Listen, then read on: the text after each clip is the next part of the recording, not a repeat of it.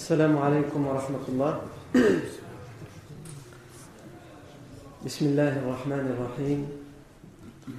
إن الحمد لله نحمده ونستعينه ونستغفره ونعوذ بالله من شرور أنفسنا ومن سيئات أعمالنا. من يهده الله فلا مضل له ومن يضلل فلا هادي له. وأشهد أن لا إله إلا الله وحده لا شريك له. وأشهد أن محمدا عبده ورسوله صلى الله عليه وآله وسلم. يا أيها الذين آمنوا اتقوا الله حق تقاته ولا تموتن إلا وأنتم مسلمون. يا أيها الناس اتقوا ربكم الذي خلقكم من نفس واحدة وخلق منها زوجها وبث منهما رجالا كثيرا ونساء واتقوا الله الذي تساءلون به والأرحام. إن الله كان عليكم رقيبا. يا أيها الذين آمنوا اتقوا الله. اتقوا الله وقولوا قولا سديدا. يصلح لكم أعمالكم ويغفر لكم ذنوبكم.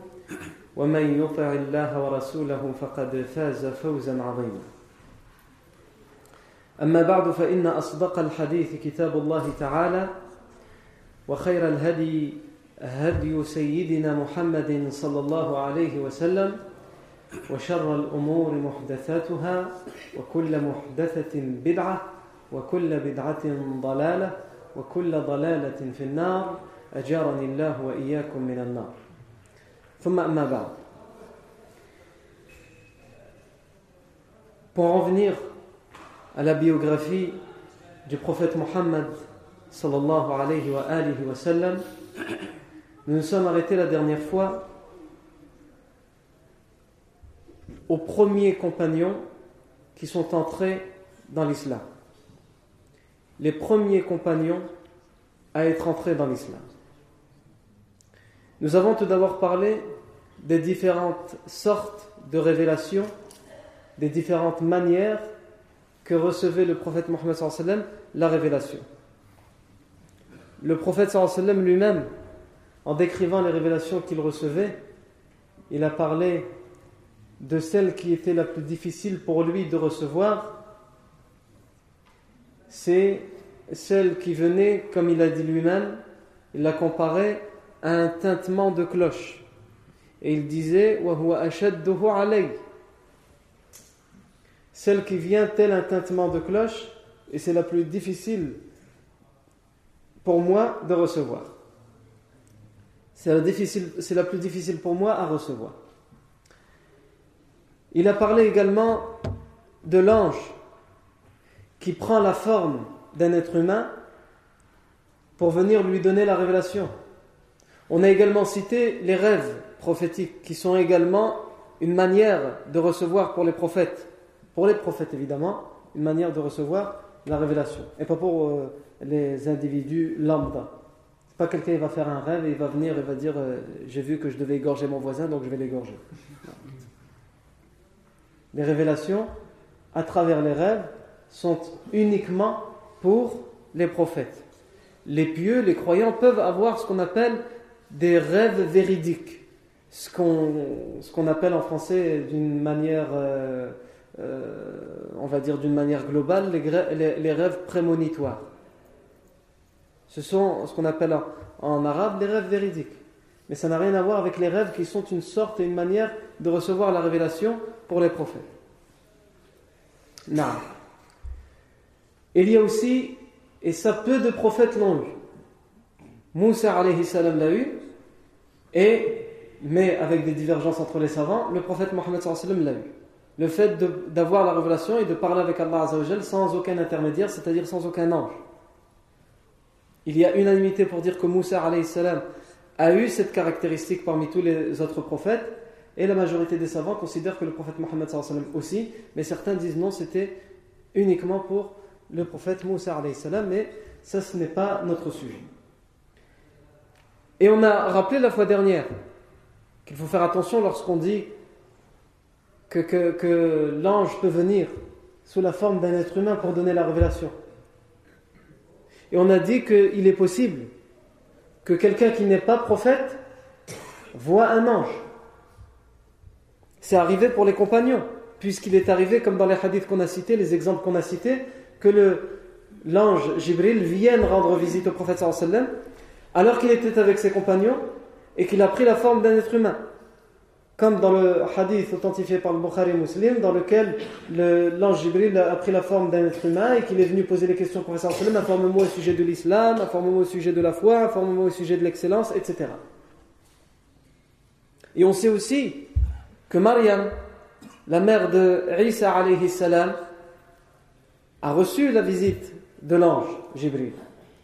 Mais ça ne fait pas d'elle une prophétesse. Donc on a bien dit ici qu'il fallait faire attention.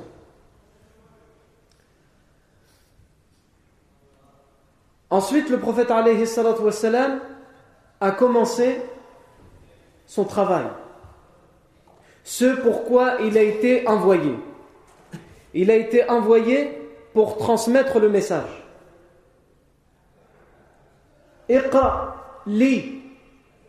Transmets cette lecture, cette révélation.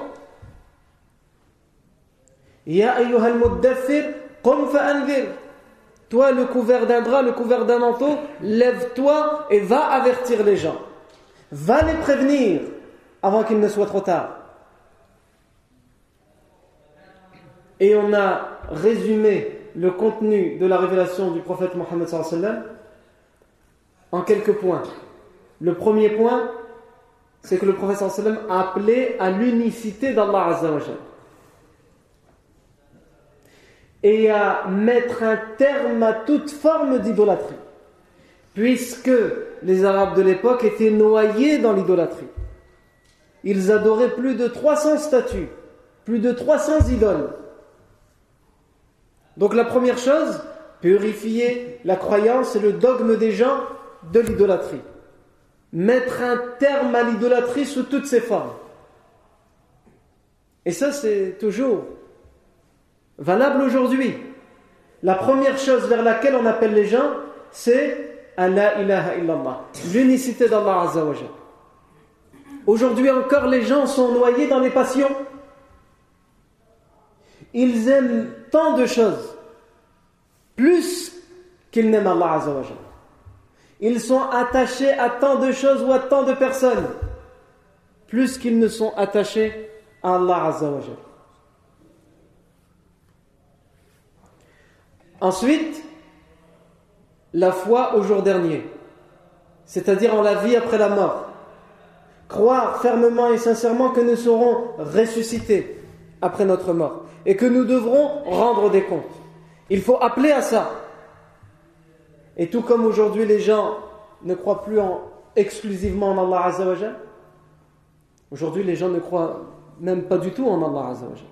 À l'époque, ils croyaient en Allah, ils aimaient Allah, ou en tout cas prétendaient aimer, ils prétendaient aimer Allah, et à côté, ils adoraient et aimaient d'autres idoles. Aujourd'hui, ils, ils ne prétendent même plus croire en Allah. Ils disent Dieu n'existe pas. Et ils disent nous ne croyons en rien. Mais ça c'est un mensonge. Ils croient, ils adorent et ils sont soumis à leurs idoles. Mais ce pas des idoles comme avant. Ce ne sont pas des idoles qui ont été construites, sculptées par l'être humain qui va placer là et devant laquelle il va se prosterner. Aujourd'hui, il croit, il adore son idole qu'il a sur son poster dans sa chambre. Il croit, il adore et il est soumis à son idole, c'est-à-dire la fameuse Manon ou Cindy qui lui envoie des messages sur son, sur son, sur son portable ou qu'il ajoute en ami sur Facebook. Il croit et il adore et il est soumis à l'argent, au matériel, aux gadgets, aux jeux vidéo. Aujourd'hui, l'homme est devenu un robot. Il est tout sauf un homme sous prétexte du progrès, de la technologie et de tout ce qu'on veut. Sans aucun doute, le progrès et la technologie doivent servir, l'être humain. Ça doit être quelque chose de bénéfique. Ça doit être un moyen. Mais l'être humain en fait aujourd'hui une finalité. Il ne vit que pour son portable. Quand on dit son portable, c'est pas juste pour appeler. Aujourd'hui, le portable, il sert à tout, sauf à appeler. Et à recevoir les appels. Il sert à prendre des photos, il sert à filmer, il sert à espionner, il sert à médire, il sert à calomnier, il sert à jouer, il sert à perdre son temps, il sert à textoter, il sert à surfer sur Internet, à se noyer même dans Internet. Pour celui qui a rigolé un tout petit peu, barakallahu que toi tu me suis. Ah, là c'est tout le monde qui me suit. Non. Donc, il ne faut pas se dire que ce n'est plus valable. Le contenu de la révélation, elle est valable, est valable encore aujourd'hui. L'unicité d'Allah Azzawajal et la vie, après la mort. Aujourd'hui, aujourd'hui, quelqu'un qui dit je crois en Allah Azzawajal exclusivement, je m'y soumets, et je crois en la vie après la mort, et en la remise des comptes après la mort. Oui, je crois au paradis, oui, je crois en l'enfer. Oui, je crois au sirat, le pont pour arriver vers l'enfer. Oui, je crois en la balance. Quelqu'un qui dit ça, aujourd'hui, est vu comme quelqu'un qui est à la marge. Comment on peut croire en ce genre de choses? On est en 2014 quand même. La société a été construite d'une manière à ce que même le musulman aujourd'hui a honte de dire en quoi il a une ferme croyance. Tout ce qui est le faux, le mensonge, les sornettes sont devenus un idéal, une certitude, une fierté. Le péché aujourd'hui est devenu une fierté. Et le bien aujourd'hui, on en a honte. La vérité aujourd'hui, on en a honte. Voilà comment on construit, ou plutôt on, détruit l'esprit des gens. Le système dans lequel l'être humain devrait vivre. Aujourd'hui, si tu dis il faut se marier pour se préserver de l'adultère, de la fornication, on, parle de toi comme étant, on te, on te, montre du doigt, on te montre du doigt comme étant quelqu'un d'arriéré, d'archaïque. Par contre,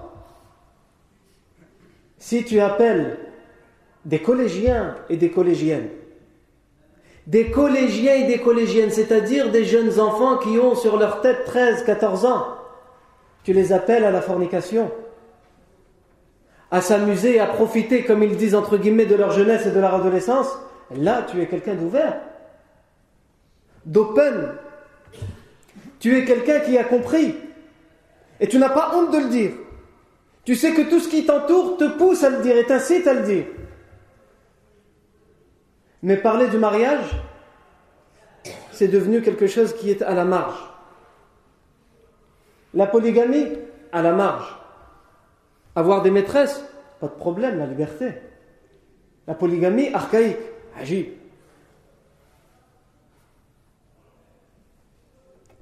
Et c'est pourquoi le contenu de la révélation, ce que le prophète sallam a transmis, il reste valable aujourd'hui et il restera valable jusqu'à la fin des temps. Parce qu'Allah Azzawajal a envoyé le prophète comme le dernier des prophètes et son message concernait non seulement son époque, et il concerne toutes les époques jusqu'à la fin du monde. Unicité d'Allah Azzawajal, la vie après la mort et ce qu'on a appelé la fois dernière Tazkiyatun Nufus purifier les âmes, purifier son intérieur et son extérieur, purifier son cœur des mauvais sentiments, de la rancœur, de l'animosité, de la jalousie, purifier son cœur des mauvaises passions, avoir un cœur qui est soumis à Allah Azzawajal, pas aux individus, pas à une femme ou à une fille, pas à une voiture, pas un rappeur à un joueur de foot, pas un certain projet ou à une certaine vision de la vie. Mon cœur doit être soumis uniquement et exclusivement à Allah Azzawajal. Tout le reste, si j'ai réussi à faire cette première étape, à passer cette première étape, c'est-à-dire soumettre mon cœur uniquement et exclusivement à Allah Azzawajal, tout le reste deviendra un moyen pour cette finalité qu'est Allah Azzawajal. Purifier son comportement avec autrui avec son prochain, et en particulier avec son frère musulman. Et qu'est-ce qu'aujourd'hui on a besoin de ça? Du contenu de ce message, de l'unicité de la vie après la mort, et de purifier son cœur et son comportement avec autrui, en particulier avec le musulman. Aujourd'hui, les gens vont dans les détails. dans ce que les savants appellent les épluchures. Et nous ne disons pas que les détails de la sunna, ce n'est pas important. C'est important. Mais il y a des ordres de priorité. Quand quelqu'un arrive, débute dans l'islam, et que la première chose qu'on lui enseigne, c'est qu'il doit absolument avoir un tamis qui dépasse à peine les genoux.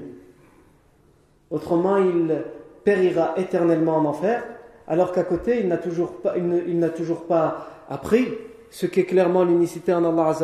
Il a attesté, mais qu'est-ce qu'implique cette attestation? Qu'est-ce qu'implique cette unicité? Il ne l'a pas encore étudié. Aujourd'hui, on en arrive là. Quelqu'un qui débute dans sa religion, la première chose qu'on lui dit, il y a des parasites comme ça, malheureusement, dans certaines mosquées, qui se mettent à la marge de la communauté. Et on le voit dans les mosquées parce que même dans le groupe de la mosquée, ils se mettent à la marge. Et ils regardent de loin ce qui se passe. Et ils montrent du doigt. Et ils sortent leur langue empoisonnée. Pourquoi? Pour semer la division et la zizanie dans la communauté. Pour dire tel imam, méfiez-vous-en. Tel musulman, méfiez-vous-en. Et dès qu'ils voient un nouveau qui rentre dans la mosquée, que ce soit quelqu'un qui se convertit ou qui veut revenir vers sa religion, ils bondissent sur lui, comme un lion bondit sur une gazelle. Mais c'est très bien. Mais pour lui dire quoi? Pour lui dire d'être bon envers son frère musulman? Pour lui dire de faire attention à l'extérieur de la mosquée, que la mosquée c'est son refuge? Non, pour lui dire viens, Bon, tu viens à la mosquée, c'est bien, mais fais attention, dans cette mosquée, il y a beaucoup d'innovateurs. Le premier, c'est l'imam, celui qui prie devant. Et ceux qui le suivent derrière, plus on est dans le premier rang, plus on est des innovateurs. La première chose qu'on enseigne aujourd'hui, c'est la mise en garde. La mise en garde contre qui Contre quoi? La mise en garde contre la fornication? La mise en garde contre le mariage pour tous, la mise en garde contre la drogue, la mise en garde contre l'alcool. Je cite ce que nous vivons. Ce qu'il y a juste en sortant de la mosquée. Mais personne ne met en garde contre ça. Aujourd'hui, on met en garde contre les musulmans. Aujourd'hui, des musulmans mettent en garde contre des musulmans. Des musulmans mettent en garde contre des hommes de science dans l'islam. Si tu oses montrer du doigt l'homme de science, tu es perdu. Tu es perdu. Tu es quelqu'un de malade. Tu es quelqu'un... Nous espérons pour toi que c'est faux, mais malheureusement, dans bien des cas, tu es quelqu'un d'irrécupérable. Parce que le soleil qui t'illumine, c'est-à-dire les hommes de science, tu essaies de le voiler. Tu veux être dans l'obscurité. Tu veux être dans les ténèbres. Donc, encore une fois, le contenu du message du prophète sallam est on ne peut plus valable aujourd'hui. Quatrième point vers lequel appelait le prophète sallam, et ça rejoint ce que nous venons de dire, l'unité des musulmans. C'est à ces quatre choses-là qu'appelait le prophète Mohammed.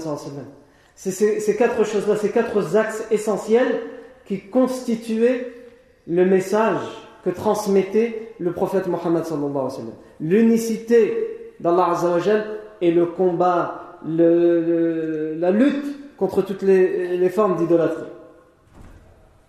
La vie après la mort. La résurrection, la remise des comptes, etc. Se purifier, se corriger, pas corriger les autres comme aujourd'hui les musulmans en sont devenus des spécialistes. Il veut corriger l'autre et il s'est oublié lui-même. Il veut même corriger lui qui est un ignorant, il veut corriger le savant. Et il s'est oublié lui-même. Et enfin, contribuer et faire tout ce qui est en notre pouvoir pour unir la communauté de l'islam. La communauté de l'islam est divisée là où elle se trouve aujourd'hui. Elle est divisée elle se déchire, elle se méprise, elle se dénigre. Alors toi, mon frère, tu sais qu'un jour ou l'autre, tu seras devant Allah Azzawajal. Et Allah Azzawajal te posera les questions sur bien des choses et aussi sur ces quatre choses-là que nous venons de citer et aussi sur cette dernière chose, l'unité de la communauté. Qu'est-ce que tu as fait toi pour l'unité de la communauté? Pas grand-chose. C'est pas grave. Rassure-moi. Rassure-moi et fais en sorte chaque soir d'aller t'endormir en te disant Alhamdulillah, je n'ai peut-être pas fait grand-chose pour unir les musulmans, mais je n'ai rien fait pour les diviser. Parce qu'aujourd'hui, le plus grand problème, ce n'est pas ceux qui œuvrent, ce n'est pas ceux qui ne font rien, c'est ceux qui œuvrent pour diviser. C'est ceux qui parlent et qui, volontairement ou involontairement, peu importe, avec leurs paroles, sèment la discorde, la division entre les musulmans. Ceux qui font, mais avec leurs faits et gestes, sèment la discorde, la zizanie et la division entre les musulmans. On va continuer. Vous allez me dire, non, on est censé faire la vie du professeur. Lui, on dirait à quelqu'un qui lui a parlé, hein, il s'énerve. Comme quelqu'un, une fois, il m'a dit quand j'ai fait un prêche, qui était selon lui virulent, il est venu me voir à la fin, il y a quelqu'un qui t'a énervé ou c'est quoi cette histoire? Il n'y a personne qui m'a énervé. Même si on a une bonne raison d'être en colère quand on voit l'état de notre communauté, on a une bonne raison d'être en colère tous les jours. Donc je vous rassure, il n'y a absolument rien. Mais c'est parce qu'il faut bien comprendre que ce dont nous parlons, ce n'est pas juste des, histoires historiques que nous racontons, des récits historiques. Il faut tirer les enseignements de ces récits historiques pour notre vie de tous les jours. Et le contenu de cette révélation, il y en a, ils entendent l'unicité, mais alhamdulillah, nous on en Allah uniquement. La vie après la mort, bah oui, on y croit, donc c'est bon. Zid, euh, tazkiyat nufus, bah il n'y a personne de meilleur que moi. Agir. L'unité des musulmans, j'ai pas à me plaindre. Sauf ceux qui m'aiment pas, de toute façon, je les aime pas. Non, on doit tirer les leçons de tout ce que nous disons et voir ce que nous pouvons en faire parce que nous pouvons en faire beaucoup de choses dans notre vie de tous les jours. Les premiers à être entrés dans l'islam. Il y a un groupe de personnes qui sont les plus proches du prophète Mohammed et qui sont les premiers à être entrés dans l'islam. Nous avons Khadija, son épouse. Khadija bint Khuwaylid radiyallahu anha. La première épouse du prophète Mohammed Notre mère, la mère des croyants. Il y a également Ali ibn Abi Talib qui était le cousin du prophète sallallahu et qui vivait à cette époque-là dans la demeure chez le prophète Mohammed sallallahu. Il y a également Zayd ibn Haritha, le fils adoptif du prophète Mohammed sallallahu. Le prophète l'avait adopté, puisqu'il l'avait d'abord acheté en tant qu'esclave, et ensuite il l'avait affranchi pour en faire son fils adoptif. Et il y a l'ami de toujours du prophète Mohammed. L'ami d'avant la révélation et l'ami d'après la révélation. Le compagnon de route avant la révélation et après la révélation du prophète Mohammed sallallahu. Abu Bakr as-Siddiq anhu. Certains savants, il y a une divergence ici. Certains savants disent le premier à la première à s'être reconvertie à l'islam, c'est Khadija. D'autres disent, c'est Ali. D'autres disent, c'est Zayd ibn Haritha, le fils adoptif du prophète. D'autres disent, c'est Abu Bakr. Il y en a même qui, qui ont été jusqu'à dire, c'est Bilal, l'ancien esclave. Bilal ibn Rabah, radiyallahu anhu. Pourquoi? Parce que chacun se, base sur des textes qui, et chacun, les textes sur lesquels il se base, laissent entendre que le premier ce serait Khadija, le premier ce serait Abu Bakr, le premier ce serait Bilal, le premier ce serait Zayd ibn Haritha, le premier ce serait Ali ibn Abi Talib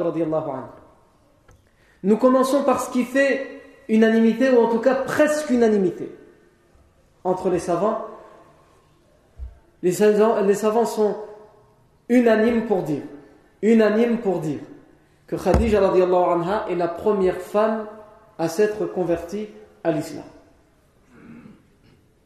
La première femme à répondre positivement à l'appel du prophète Mohammed c'est son épouse Khadija anha. Ça c'est il y a unanimité sur le sujet. Mais est-ce que ils sont unanimes pour dire c'est la première femme, mais est-ce que c'est la première de toute la communauté Parmi toutes les femmes, c'est la première, tout le monde est d'accord. Mais est-ce que c'est la première parmi toute la communauté, c'est-à-dire elle, a, accepté de répondre à l'appel du professeur sallam, même avant Abu Bakr, même avant Ali, etc., etc. La presque unanimité dit, des savants disent, oui, même de toute la communauté, c'est elle. Et il se base sur quoi? Il se base sur le fait que ça a été la première à être informée de ce qui est arrivé au prophète Mohammed. Et nous, l'a raconté, on l'a raconté dans les récits de la révélation. Lorsque le sallam est rentré, apeuré, lorsqu'il a reçu la première révélation de la grotte, et qu'il a dit à son épouse, Khadija, couvrez-moi, couvrez-moi, et qu'elle l'a couvert, et ensuite, il lui a raconté ce qui lui est arrivé, en disant j'ai peur qu'un tort ne m'arrive, elle l'a rassuré. Elle l'a même pris chez Waraka ibn Nawfal, qui lui a tout de suite dit c'est l'ange qui est venu te voir, l'ange qui avait l'habitude de voir les autres prophètes, et en particulier le prophète Moussa alayhi salam.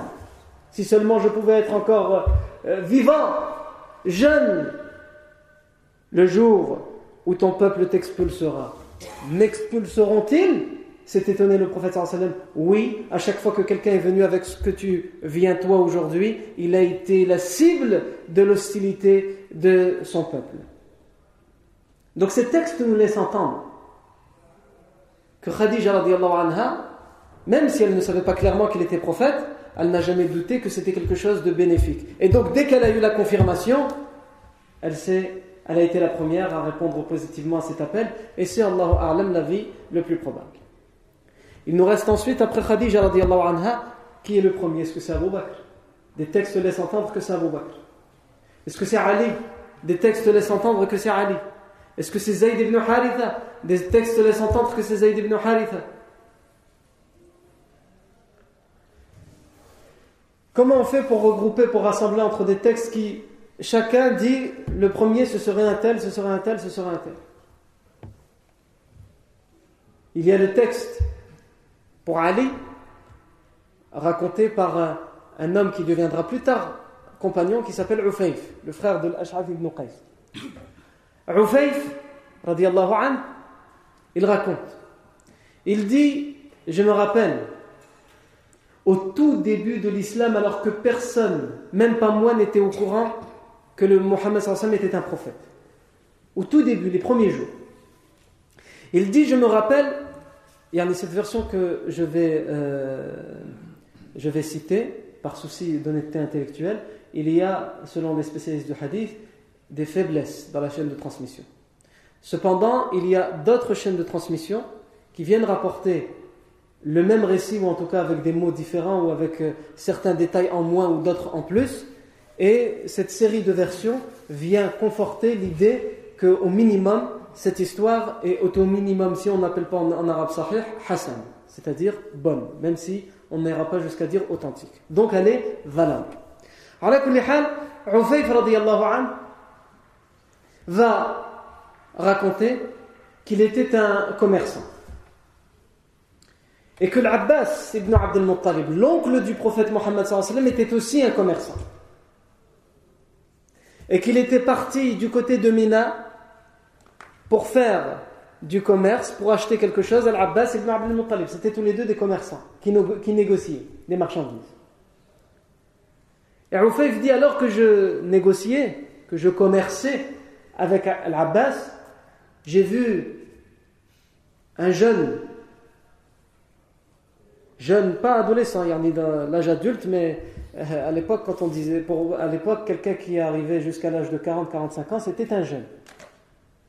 Non. Ou aujourd'hui, quand on a atteint 30 ans, on est un vieux. Pourquoi? Parce qu'on mange plus zit le matin, parce qu'on se contente du Danone, hein, des produits chimiques.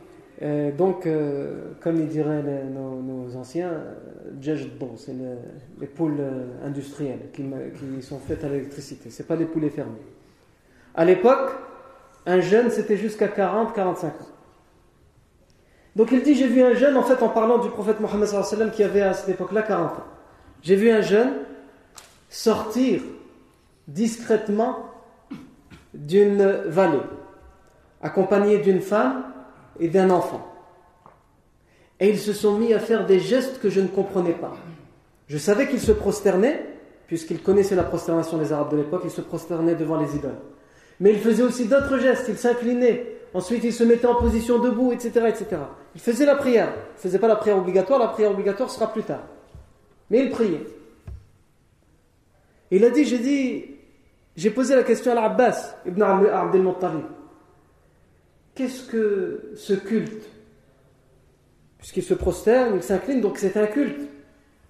Mais que personne parmi nous a l'habitude de faire. Qu'est-ce que cette religion? Qu'est-ce que cette façon d'adorer? L'Abbas ibn Abdel Muttalib a dit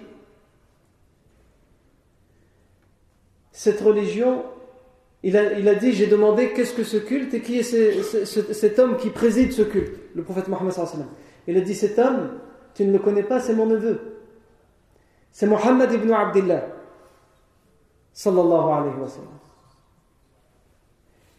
Et cette religion, il dit et prétend qu'il est prophète envoyé de Dieu. Il dit la femme qui prie avec lui, qui est-elle? C'est son épouse. Khadija bint Khuwaylid. Et l'enfant qui prie avec eux, c'est Ali ibn Abi Talib radiyallahu anhu. Termine en disant Et je suis reparti.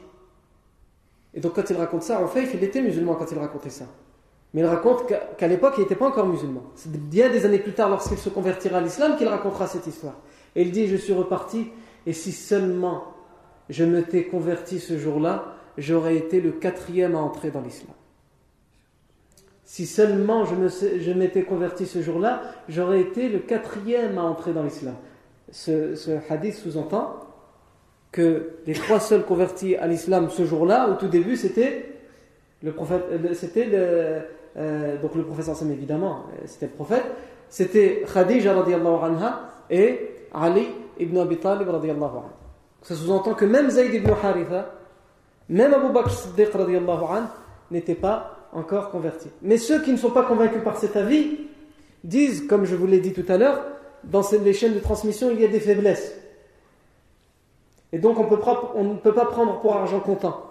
Et ensuite, même en admettant l'authenticité de ces, récits, en aucun cas, on nous dit clairement que les, deux premiers à s'être convertis, c'est Khadija et Ali. C'est juste que a vu clairement deux personnes prier avec le professeur sallam, Khadija et Ali.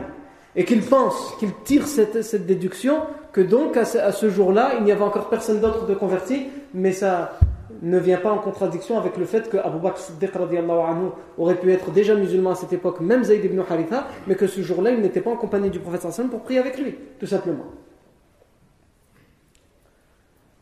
Non. On a aussi des textes qui sont rapportés par Ibn Ishaq et Ibn Hisham qui disent que Ali ibn Abi Talib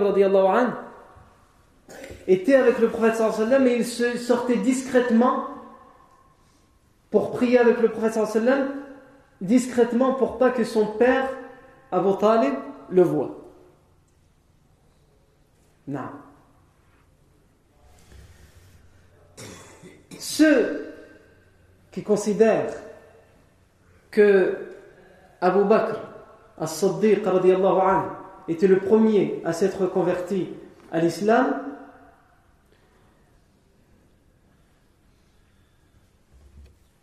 il se base sur plusieurs textes aussi, qui eux laissent aussi entendre que le premier à s'être converti à l'islam, comme nous venons de le dire, c'est Abu Bakr as-Siddiq radiallahu.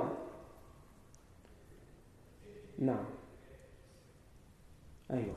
Il y a un compagnon qui s'appelle Amr ibn Abasa, Amr ibn Abasa as-Salami, qui dit? Au tout début de l'islam, j'ai vu, j'ai été à la Mecque, et j'ai entendu parler d'une personne qui appelait les gens à une nouvelle religion et qui se disait prophète. C'est-à-dire Mohammed sallallahu alayhi wa sallam. Il dit J'ai été à sa rencontre et je lui ai dit Qui es-tu vraiment? Qui es-tu vraiment? Il a dit Ananabi. Je suis prophète. Et c'était quelque chose de méconnu à l'époque. Donc, il lui a dit Mais qu'est-ce que le prophète? C'est quoi un prophète? On entend prophète, mais ça veut dire quoi exactement? Qu'est-ce que ça veut dire clairement? Il lui a dit Arsalanillah. Cela veut dire qu'Allah m'a envoyé à l'humanité. Il lui a dit Wabima arsalan. Il t'a envoyé avec quoi? Il a répondu Il m'a envoyé les silatil arham wa kasr al-awthan wa li an.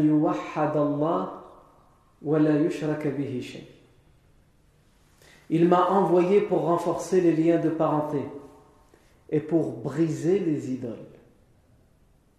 Il m'a envoyé pour renforcer les liens de parenté, pour briser les idoles, et afin que Allah Azzawajal soit, son unicité soit proclamée et glorifiée, et qu'on ne lui associe plus personne ni plus rien.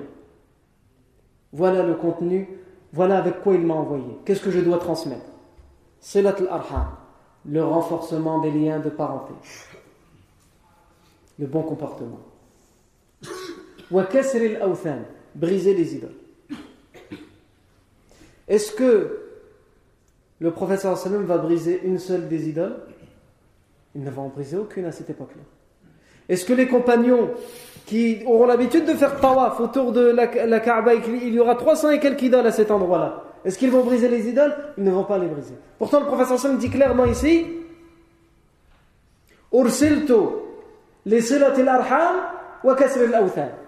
J'ai été envoyé pour renforcer les liens de parenté et briser les idoles.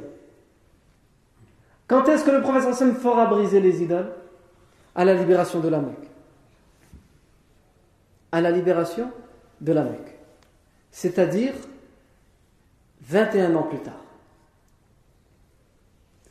Ce jour-là, il dit J'ai été envoyé pour briser les idoles et il ne les brisera physiquement parlant que 21 ans plus tard. Et ça, c'est très important à comprendre. Parce qu'aujourd'hui, on a des gens qui vont prendre des hadiths ou des versets et qui ne prendront pas en considération le contexte,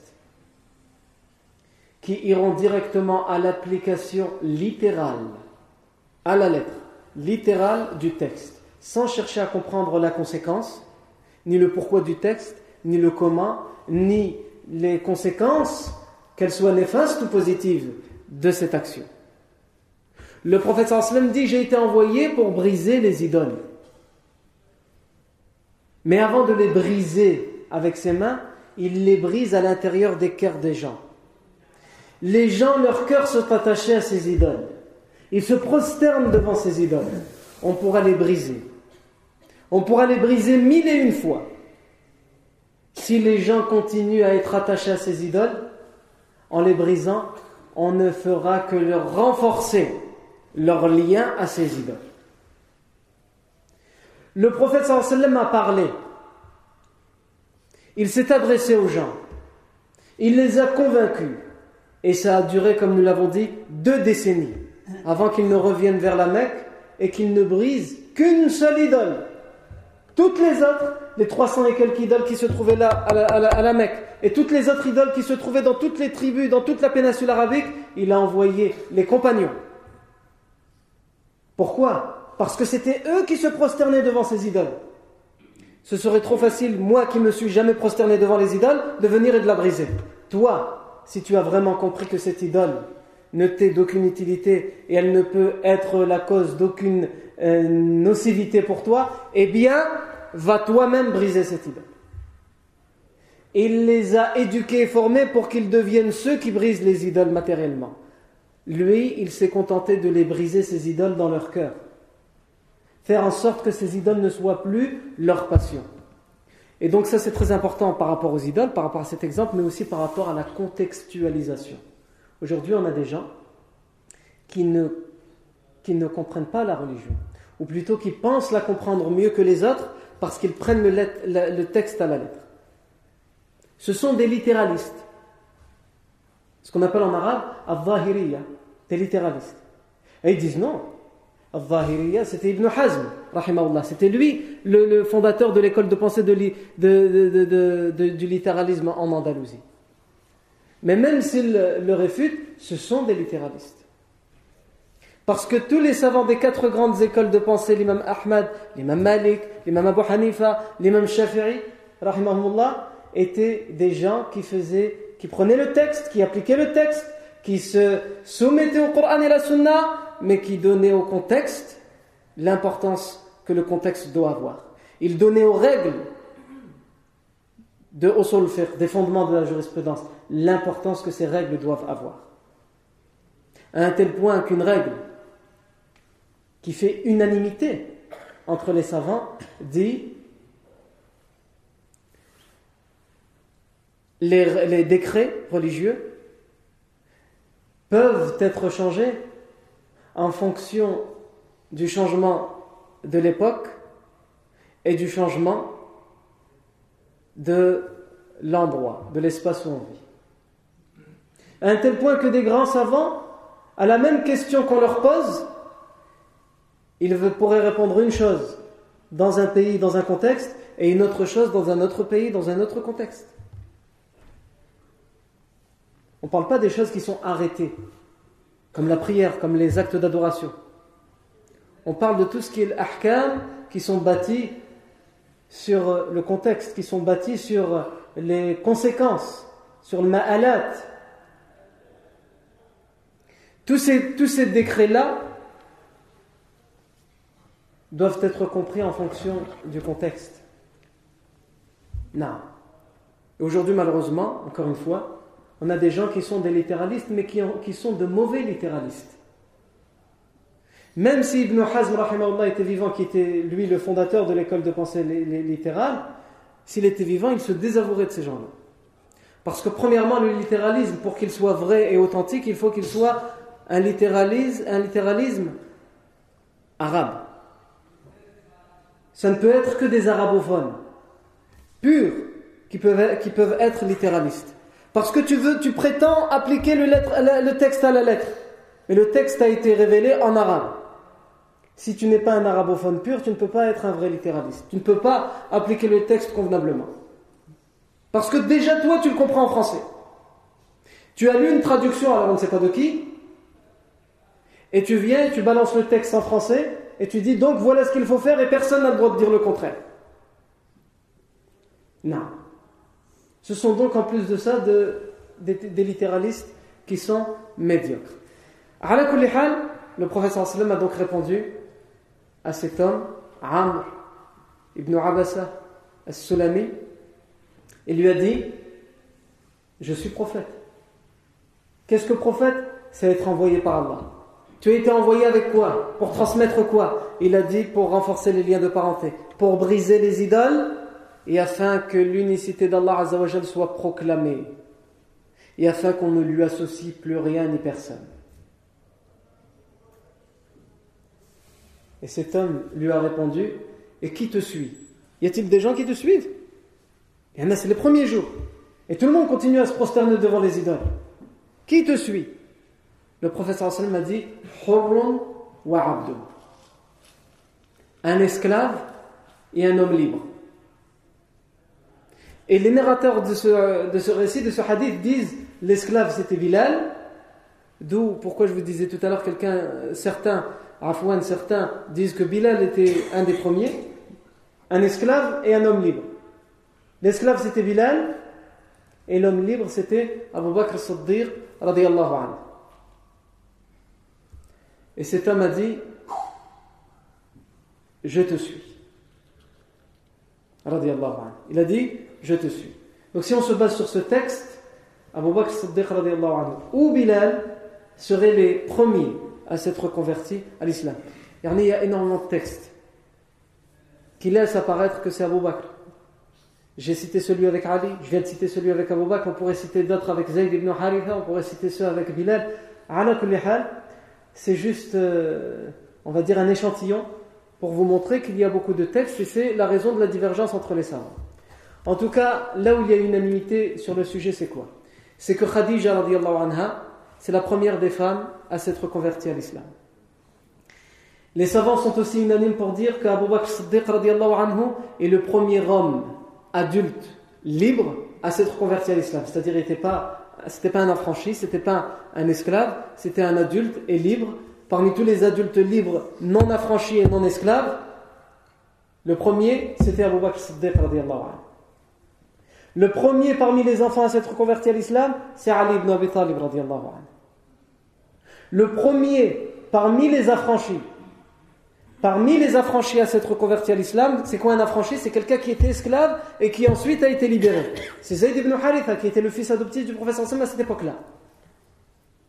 Et enfin, le premier esclave à s'être converti à l'islam, c'est Bilal ibn Rabah. Et donc, les savants disent, en vérité, les textes ne sont pas contradictoires. Quand euh, certains nous entendent dire depuis tout à l'heure qu'il y a des textes qui laissent entendre que le premier c'est un tel, des textes qui laissent entendre que le premier c'est un tel, ils disent les textes ne sont pas contradictoires. En fait, ce texte-là qui dit que le premier c'est Abu il parle des hommes, des adultes libres. Celui qui dit Khadija c'était la première, il parle des femmes. Celui qui, parle que, qui dit que Ali était le premier, c'est-à-dire parmi ceux de son âge, parmi les enfants. Zayd ibn Haritha, le premier parmi ceux qui avaient sa classe sociale et son statut, c'est-à-dire les affranchis. Le premier parmi les esclaves, Bilal ibn Rabah. Et même comme ça, il y a eu des efforts d'interprétation. Et ce qui nous semble le plus proche, Wallahu a'lam, mais comme on a dit, il y a divergence et chacun a ses arguments. C'est que Khadija anha était la toute première à s'être convertie à l'islam. Ensuite, c'est là où vraiment les divergences sont fortes, mais on pourrait, Wallahu dire que c'était soit Ali, soit Abu Bakr. Et une grande proportion des savants se penche pour Abu Bakr Siddiq. Ensuite Ali, ensuite Zayd ibn Haritha radiallahu anhu wa radiallahu anhum ajma'in. Non. Donc, ça, ça n'a pas une très grande importance. L'importance, c'est de savoir que le prophète sallam, les premiers qui l'ont suivi, ce sont les plus proches. Les premiers vers qui il a commencé cette da'wah, c'était ceux qui étaient le plus proches de lui. Tout d'abord son épouse, Khadija anha. Ensuite ceux qui vivaient dans sa demeure. Son fils adoptif, Zayd ibn Haritha. Ali ibn Abi Talib qui vivait chez lui, pourtant c'est son cousin. Pourquoi il vivait chez lui? Parce qu'il y avait une époque où il y avait la sécheresse à la Mecque, c'était un temps de crise, comme maintenant, en ce moment on nous dit que c'est la crise. Un temps de disette. Sauf que, alhamdulillah, on shba, on mange à notre faim, etc. Je mène la crise. C'est la crise pour les banques. Les vraies crises de l'époque, c'est quand tu ne trouves pas de grains à planter. Les bestiaux meurent parce qu'ils n'ont plus rien à boire ni à manger. Et toi, tu n'as plus rien à manger non plus. C'est ça la crise. Mais comme nos parents ont l'habitude de dire, vous êtes rassasiés de pain, vous n'avez plus faim. Alors on parle de crise de crise parce que les banques ne savent plus quoi faire de l'argent. C'est ça la crise d'aujourd'hui. Une crise virtuelle, une crise sur les réseaux Internet. C'est une crise qui est virtuelle entre l'argent, dans l'argent qui n'existe pas. Ça, c'est un autre débat. Je ne suis pas économiste, donc euh, peut-être que je suis en train de dire n'importe quoi, donc je vais m'arrêter. Non. Il y avait donc une époque à la Mecque où il y avait la sécheresse et une crise. Et donc le prophète sallam, Rajib, regardez le prophète sallam, il n'était pas encore prophète quand il va avoir cette crise, cette disette. Il va aller voir son oncle, Al-Abbas ibn Abd al-Muttalib. Il va lui dire, Ya Abbas, oh mon oncle, comme tu sais, ton frère, mon oncle Abu Talib, est quelqu'un qui a beaucoup d'enfants. Et c'est un temps de crise. Et nous, ça va. Nous nous en sortons à peu près bien. Et pour lui, c'est très compliqué, surtout à cause du nombre de ses enfants. Voici mon idée. Regardez comment le professeur Sallam pensait. Allons le voir et lui proposer que nous prenons à notre charge chacun un de ses enfants. Moi, un de ses enfants, et toi, un autre de ses enfants. Ça l'allégera de deux parmi tous ses enfants. Et il pourra mieux supporter toutes les charges de sa famille malgré ce temps de crise. Al-Abbas a été d'accord. Et ils sont partis voir Abu Talib et lui ont proposé euh, ce scénario. Abu Talib a dit à une condition. Je tiens à garder Aqib. Parce que c'était, il me semble, le plus âgé ou un des plus âgés, et celui qui lui rendait le plus de service, qui était le plus à même de travailler pour aider la famille. Donc il a dit Je garde Aqil. Pas non plus que vous enlevez celui qui me ramène les salaires. Ils ont dit Pas de problème. L'Abbas a pris Ja'far, ibn Abi Talib, et le, prophète Mohammed a pris Ali ibn Abi Talib. Et c'est pour ça que le prophète, au moment où il va recevoir la révélation, dans sa maison, dans sa demeure, avec ses enfants, qui est-ce qu'il vit Chez lui, il y a euh, Ali ibn Abi Talib, son cousin, qui vit chez lui. Et c'est pour cela qu'il va transmettre ce message d'abord à ceux de sa famille. Son fils adoptif, son cousin qui vit chez lui, son épouse. Mais ça nous montre aussi que le prophète sallam obéit à l'ordre qu'Allah lui donne. Lorsqu'il lui a dit dans Surat al-Mudathir. Et nous, on a interprété ce verset selon les savants, c'est pas nous. Les Mufassirun, qu'est-ce qu'ils disent?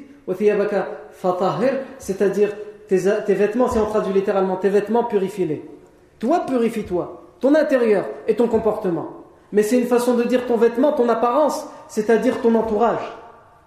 Tu vas te mettre à appeler les gens à faire des choses, il ne faut surtout pas que tes proches et ton entourage fassent l'inverse.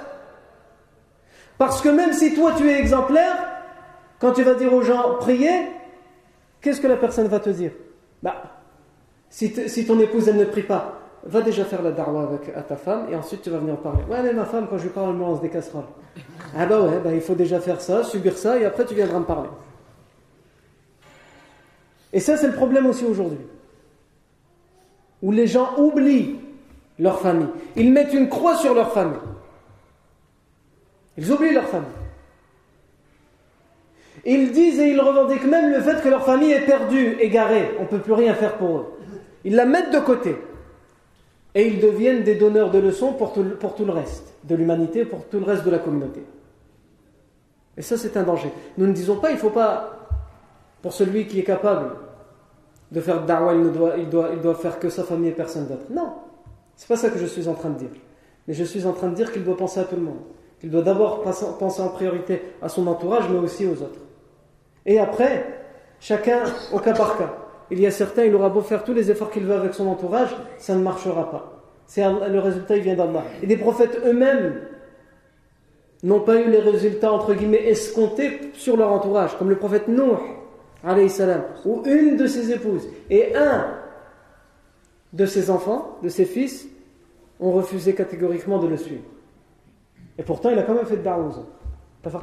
Donc, euh, c'est comme ça qu'il faut comprendre ce que je dis. Le prophète a commencé par son entourage.